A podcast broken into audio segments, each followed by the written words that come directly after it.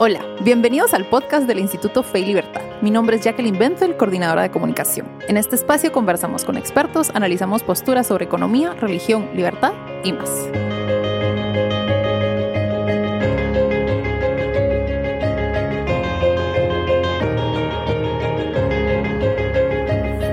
Bienvenidos a este nuevo episodio del podcast del Instituto Fe y Libertad. Hoy me encuentro con Camilo Bello. Él es licenciado en Filosofía por la Universidad de Barcelona con especialización en Filosofía Política y posee una certificación universitaria en Coaching Educativo por la Universidad Antonio de Nebrija de Madrid. Actualmente realiza una maestría en estudios hispánicos en la Universidad Francisco Marroquín, es catedrático de razonamiento crítico, introducción a la filosofía y profesor auxiliar de teorías éticas y pensamiento político contemporáneo en la misma casa de estudios. Bienvenido Camilo, muchísimas gracias por aceptar nuestra invitación. Ah, muchísimas gracias a ustedes, gracias por la, por la invitación, por el espacio. Hoy vamos a, darles una primicia a nuestros oyentes y es que nuestra conversación va a girar en torno al artículo de Camilo que saldrá publicado en el próximo número de la revista sobre eh, liberalismo y democracia. Eh, su artículo se titula Economía y Naturaleza Humana, volviendo a Smith y Marx. Entonces, si quieres, empezamos. Entonces, eh, para poder introducir a nuestros oyentes en el tema, ¿podrías contarnos brevemente sobre Adam Smith y, Karl Marx? ¿Quiénes son? ¿Qué, ideas eh, defendían? Ok, perfecto. Eh, bueno, de igual manera, nuevamente, muchas gracias. me gustaría hacer una aclaración antes de, incorporarnos, de introducirnos al tema. La lectura que yo hago de estos dos autores, de estos dos pensadores que destaco mucho, porque los tuve que presenciar a lo largo de mi carrera y bueno, más aún en, mi carrera profesional, dando clase. Eh, la lectura que yo hago es un tanto más académica, no soy tan crítico en reprochar o ir en contra tanto de aspectos políticos, ideológicos o económicos que pueda mantener el uno o el otro. Ah, intenté ser eh, bastante estricto en el, en el artículo con las ideas que plasmo y con las comparaciones que hago. Ahora, de Adam Smith, eh, yo creo que por el contexto también en el que nos desenvolvemos, pues es, es un tanto más fácil dirigirnos al público. Es un, un filósofo, como yo lo entiendo, un filósofo de, de, la moral, que también es uno de los mayores eh, pensadores en aspectos económicos que hasta la fecha sigue repercutiendo sus ideas. De igual manera lo destaco con Karl Marx, ambos en contextos diferentes, ambos de países diferentes. Eh, Adam Smith es eh, inglés y Karl Marx es alemán. Y sus postulados, siempre lo suelo decir de hecho a mis estudiantes, hay que tener presente que eh, cada uno de los pensadores que han tenido más relevancia a lo largo de la historia responden a su contexto histórico y político, a sus problemáticas que se desenvuelven en torno a su vida. Ah, tengamos en cuenta que Smith pues, es de Edimburgo, es un espacio relativamente pequeño, de un pueblo relativamente pequeño, con, una población eh, pequeña, pero gracias a eso es como puede pues bueno, hacer todo ese estudio tanto económico, uh, ético, moral, que después vamos a, desarrollar más adelante. De igual manera creo que vale la pena decir de, Marx, ¿no? De este pensador que aborda no solo campos económicos, también políticos, pero también culturales, también eh, éticos. Creo que estos dos son los grandes, independientemente de si estamos o no de acuerdo con sus postulados, uno de los grandes en, en, estos campos, en estos campos de estudio, por ende, por ende el, el hacer la comparación, por eso lo hice. Perfecto. Sí, y mm, leyendo tu artículo, me di cuenta que tú eh, al, al, iniciar eh, esta comparación los llamas los mayores precursores de los sistemas económicos que se conocen en la actualidad. Entonces, estamos, de, de cierta forma, mi lectura es que reconoces que ambos, eh, no necesariamente desde puntos opuestos, pero desde distintas formas, han contribuido a, la academia. Sí, así es. Eh, y en ese... Ajá. Sí, continúa, por favor. No, bueno, te iba a responder que, eh, que efectivamente a los dos les doy una gran relevancia, una gran importancia, sobre todo por eh, porque reconozco que hasta la fecha siguen teniendo vigencia, aun cuando, bueno, se puede dar para casos de malas interpretaciones, de malas lecturas eh, eh, en estos pensadores. Creo sin temor a equivocarme que, que tanto el postulado del, del, libre mercado como del como de las teorías que plantea Marx con la división del trabajo también, creo que son relevantes hasta nuestra fecha. Por supuesto. Y hay, em, hay una parte que me llamó, bueno, varias, pero una de las primeras que me llamó la atención es que tú escribes que los resultados de las conclusiones de ambos autores son un reflejo de su visión ideológica. Me gustaría que nos pudieras contar un poquito de eso. ¿A qué te refieres con eso? Ok, es, eh, en relación a bueno, esa afirmación, es indiscutible que cada uno trabaja o realiza unos postulados en torno a, lo que ellos entienden como un buen ejercicio eh, del desarrollo económico.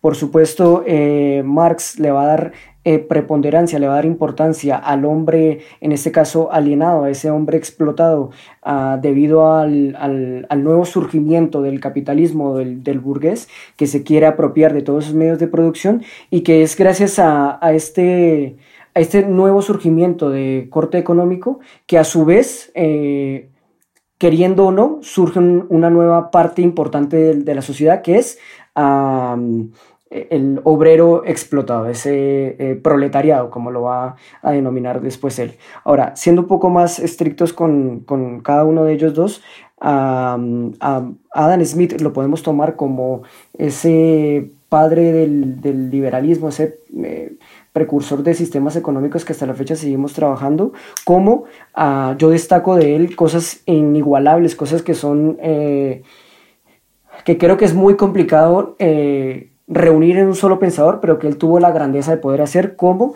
el tema de la edición del, del trabajo como dándose cuenta por experiencia propia, porque de hecho fue a su a la fábrica que a la única fábrica que había en, en, el pueblo donde él vivía, la fábrica de alfileres, que esa experiencia la contará en sus libros eh, donde se va a dar cuenta que es la división del trabajo, en donde cada una de las personas se especializará en dicho eh, trabajo y eso va a permitir o va a repercutir que las ganancias que se van a obtener al final de mes, por ejemplo, eh, sean mayores. Entonces, otra cosa que también me gusta destacar de él es el libre mercado, o sea, el permitir que todas las personas ejerzan una economía como ellos eh, deseen, o sea, que sean partícipes de este sistema económico, pero que participen a su vez de ejerciendo su libertad individual y que esa libertad les permita hasta equivocarse como a hacer cosas eh, correctas, qué sé yo, o sea, creo que ese ejercicio eh, debe ser abierto a todos, los, a todos los campos, tanto para equivocarse como para no.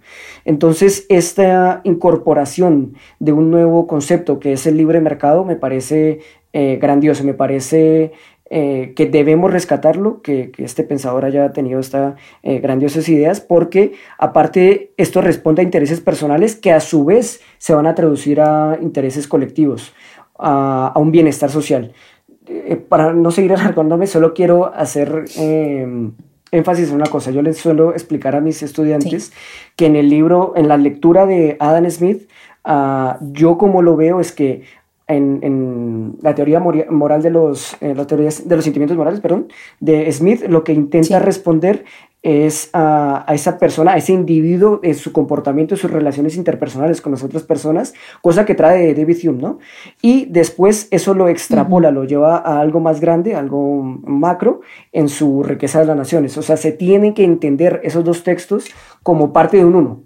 Estudiar el individuo para estudiar después esa, esa sociedad. Eh, yo creo que tienen, tienen relación uno con el otro y se tiene que entender como parte de un, de un, de un solo cuerpo.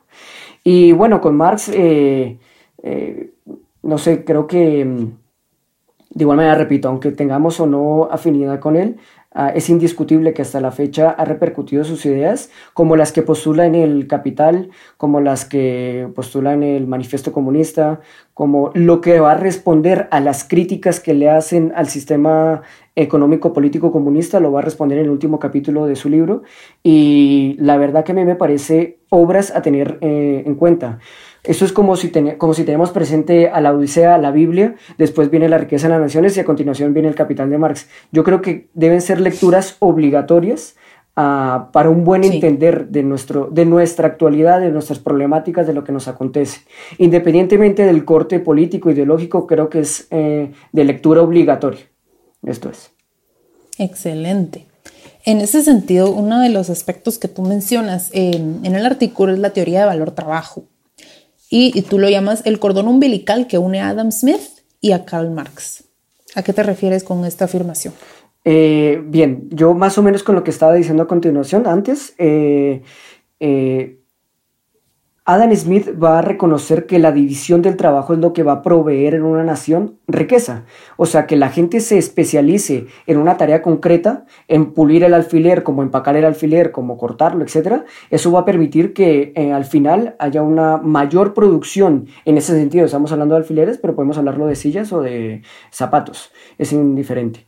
Pero a lo que venimos es que esa, esa especialización va a permitir que cada uno de ellos se desenvuelva en una tarea eh, adecuada y, bueno, que ahí quisiera como hacer un pequeño asterisco, paréntesis. Más adelante, después Adam Smith va a decir que esa división del trabajo va a entorpecer a los individuos, va en, en un aspecto más intelectual y un aspecto más espiritual. ¿Por qué? Porque el hecho, y creo que, por ejemplo, este, eh, Charles Chaplin en su película de... Mm, ay, no voy a recordar su nombre. Eh, Tiempos modernos. Él hace una crítica a, cómo la revolución industrial ha promovido en, el, en, los individuos como una serie de entorpecimiento, como un adormecimiento en las personas en la que solo ejecutan una tarea y ya está. Entonces no hay un progreso, no hay una eh, introducción científica de herramientas, de ideas. Eso mismo ya lo estaba viendo Adam Smith, de, eh, relacionándolo con Marx, él también hace esa crítica en relación a mm, el valor que debe que debe tener una mercancía, un objeto concreto, no es tanto el tiempo que se ejecuta al realizar dicha tarea, sino los diferentes pasos que debe ejecutar y en cierto sentido, poniéndolo un poco romántico, el aprecio que después va a generar dicho, dicho utensilio. O sea, el mismo trabajador ejecutando la misma, diferentes tareas, el mismo, ah, va a repercutir en que tenga un valor intrínseco eh, mayor el el objeto en, sí.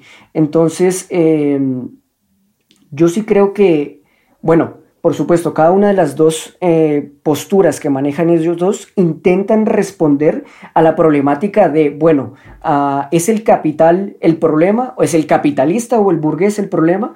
Porque ya vimos que Anne Smith, por supuesto, hace un estudio eh, previo de, de, cuáles eran las economías anteriores a él y si habían funcionado, si respondían a la problemática. Y, por ejemplo, entra con, a estudiar a, Richard Castillón o a Jean Bautista eh, para intentar eh, como que desarrollar adecuadamente si estos sistemas económicos eh, son oportunos o precisamente generar un mayor progreso para, para, todos en general. Lo mismo después va a ser Marx y creo que vale la aclaración que Marx lee a Smith, lo toma en cuenta, toma eh, eh, sus postulados, toma los postulados de Adam Smith en relación al capital y los hace suyos. Por supuesto, hay una variación o hay un cambio eh, terminológico o de intención en las, en las palabras, pero a, Marx tiene que pasar por Adam Smith obligatoriamente. Por eso creo que hay una relación eh, intrínseca, independientemente de que ah, las finalidades sean diferentes, el estudio económico, porque a propósito, el hecho de yo haberle colocado como título Economía y Naturaleza Humana, quiero hacer relevancia, quiero hacer eh, ver que el aspecto económico el aspecto ese eh, de, intercambio entre objetos, de permutar un objeto por el otro, de, venta y compra, es algo natural, es algo propio en la naturaleza de cada uno de los individuos. Por ende, en tanto propio, cada uno intenta responder de la mejor manera a cómo se tiene que ejecutar y cómo todos tenemos que ser partícipes eh, en relación a este sistema. Claro, eh, es indiscutible que después la teoría de Marx, aun cuando no la acaba en vida, aun cuando tiene muchos libros que, que póstumos, eh, lo que sí él afirma en, bueno, tanto en el Capital como en su manifiesto comunista, es que todo esto tiene que pasar por una lucha de clases. O sea, necesariamente en los eh, obreros eh, la mano de obra tiene que alzarse en contra de ese capitalista opresor, en ese caso, ah, para, todo, para que todo conlleve a una revolución. Pero bueno, eso es más o menos, no sé si te respondo. Sí, por supuesto. Y eso me lleva, de hecho, a mi siguiente pregunta. Y es que em, tú escribes, la claridad y la fuerza del razonamiento de Karl Marx no fueron tales para convencer a nadie. En ese sentido, ¿por qué crees que a pesar de las contradicciones que presenta el, pensamiento de Marx, ha logrado cautivar a tantas personas? ¿Qué puede ser eso que tienen las obras de Marx que no tienen, por ejemplo, em, las de Adam Smith? Ok, eh, a ver, tal vez la, afirmación que hice es un poco severa, o sea, de hecho, de, el hecho de decir no, no logran cautivar a nadie, tal vez ahí habría que hacer una pequeña como que esclarecer a qué me estoy refiriendo para que no haya ambigüedades. A ver, sí es verdad que, y considero que esto pasa no solo con Marx, sino con otros tantos autores como, qué sé yo, Nietzsche o inclusive Smith o eh, tantos eh, filósofos como que han creado un antes y un después, el hecho de que sus lecturas sean amigables, el hecho de que sus lecturas sean fáciles de adquirir y fáciles de, de, de encontrar, etcétera, permite y promueve una mala interpretación. Entonces, de hecho, en la actualidad, mucho de lo que estamos viendo, estas oleadas de feminismo, estos nuevos eh, marxismos culturales, creo que es una mala interpretación, una mala lectura y si se quiere, de hecho, ni una lectura ha habido, en muchos casos, a, estos autores. O sea, creo que muchas de las personas que, y eso va para ambos lados, que, que afirman la postura marxista como las que la rechazan, en muchos casos no, no pasan por, por, leerlos propiamente a, a, los autores. Entonces, eh, yo lo que quiero, quiero hacer ver es que si cautivaron, cautivaron a una parte de la población, que esa parte la hizo suya, la manipuló, la, la transgredió en cierto aspecto y, y, le quitó como esa, esa función que intentó darle Marx. Creo que ahora es... Eh, la revolución por la revolución, el, proletariado quiere alzarse por querer alzarse, como que no hay una intencionalidad, no hay un estudio previo, eh, la gente ya no pasa de hecho por la academia, no pasa por la lectura ah, escrupulosa de cada uno de estos textos. Entonces, a mi, a mi entender, y lamentablemente creo que es así, se han malinterpretado, se han utilizado estos textos en favor de, posiciones ideológicas de ultraizquierda. Ya lo estamos viendo, eh, tan famoso el caso de Venezuela como otros casos en diferentes países donde se omiten y se evaden libertades individuales y se rechazan a cosas tan propias en nuestra naturaleza como la vida, como el libre pensamiento. Eh, creo que eso es lo, es, lo perjudicial por lo tan fácil de malinterpretar las lecturas, creo que es. Perfecto. Bueno, y es que tú eh, más adelante mencionas que para expertos como por ejemplo von Bauer, ellos destacan lo perjudicial que fue para Marx que su obra permaneciera incompleta, pues eh, sus seguidores tenían una fe ciega en obras que aún no habían sido escritas. ¿Qué impacto crees que podría haber tenido que Marx eh, hubiera tenido el chance de terminar su obra? yo creo que por lo menos para hacerle justicia a lo que dijo él, independientemente que fuera malo o bueno, yo creo que, por ejemplo, el Capital solo se, solo se publica el primer volumen cuando él vive. Ahora, el volumen 2 y 3, eso es póstumo a, bueno, pues a su muerte. Ahora, así con diferentes lecturas, con diferentes textos. yo creo que él, bueno, no sé, yo creo que Marx estaría hasta triste de, su mala interpretación que, que se le hizo, pero aparte bueno, no, sé, no sé si me equivoco, pero, pero creo que diferentes académicos, ya lo decía Escotado, eh, ahora la izquierda se ha eh, como que apoderado de diferentes textos, de diferentes autores, de diferentes interpretaciones para afianzar sus ideas. Creo que es lo más lógico, pero creo que es lo más triste porque ah, se han apoderado de ideas eh, de las que ya se satanizan, de las que ya no se pueden hablar, de las que ah, si se llegan a expresar, te encasillan. Entonces, aun cuando no comparto muchas ideas, eh, muchas ideas de las que postula Marx, como lo que, la repercusión que va a tener a lo largo de la historia, como con la sociedad, con la Rusia soviética, por ejemplo, eh, sí creo que le hicieron un flaco favor a, lo que hizo él, aun cuando dijo el mismo Marx que él no era marxista.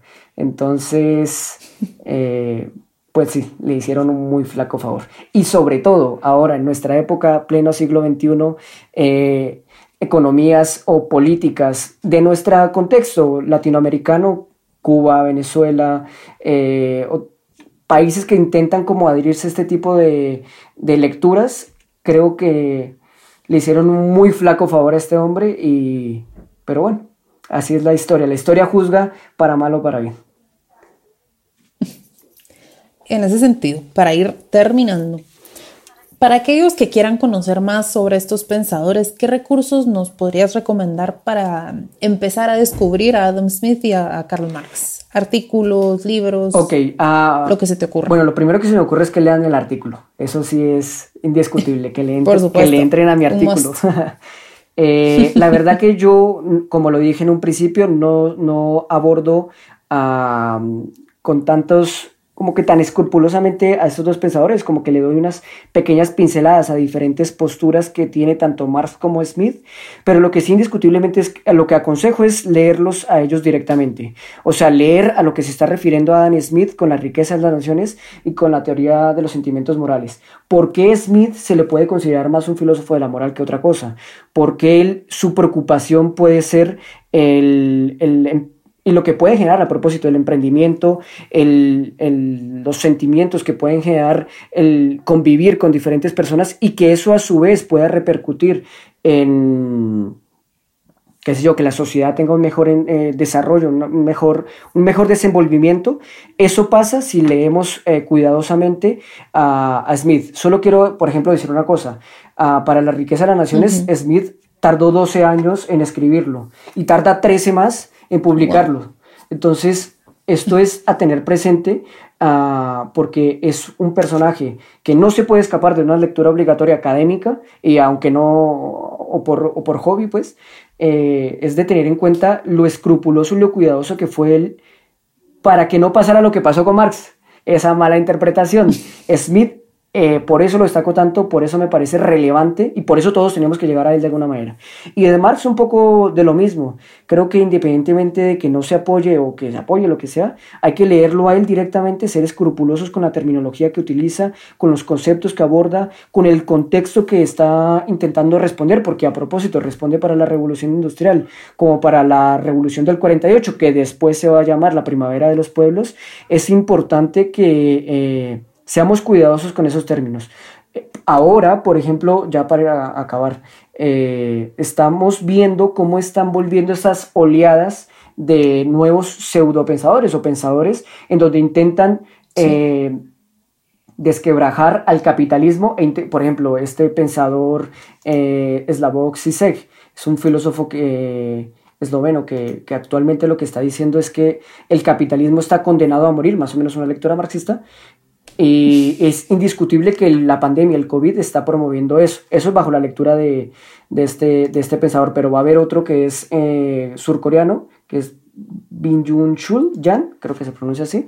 Él va a decir que todo lo contrario, el capitalismo va a sacar a esa parte tal vez humana, esa parte más eh, deseable, eh, que permita que todos nosotros, en tanto individuos libres, capacitados, racionales, sentimentales, podamos eh, sanamente convivir con ese sistema.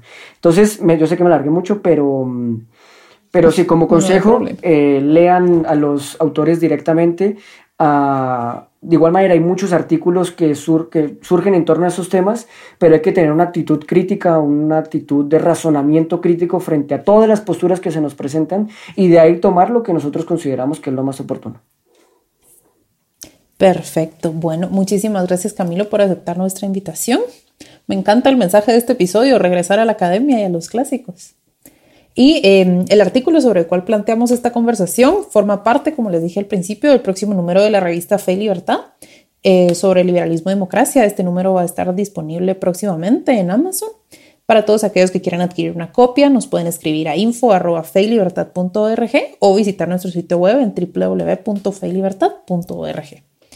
Y como siempre, para más información sobre el Instituto Fe y Libertad, nuestro trabajo, actividades y todo lo que discutimos en este episodio, Pueden dirigirse a nuestro sitio web en www.feylibertad.org o escribirnos en cualquiera de nuestros perfiles en Facebook, en Twitter, LinkedIn, Instagram o en nuestro canal de YouTube. Muchísimas gracias por acompañarnos. Hasta la próxima.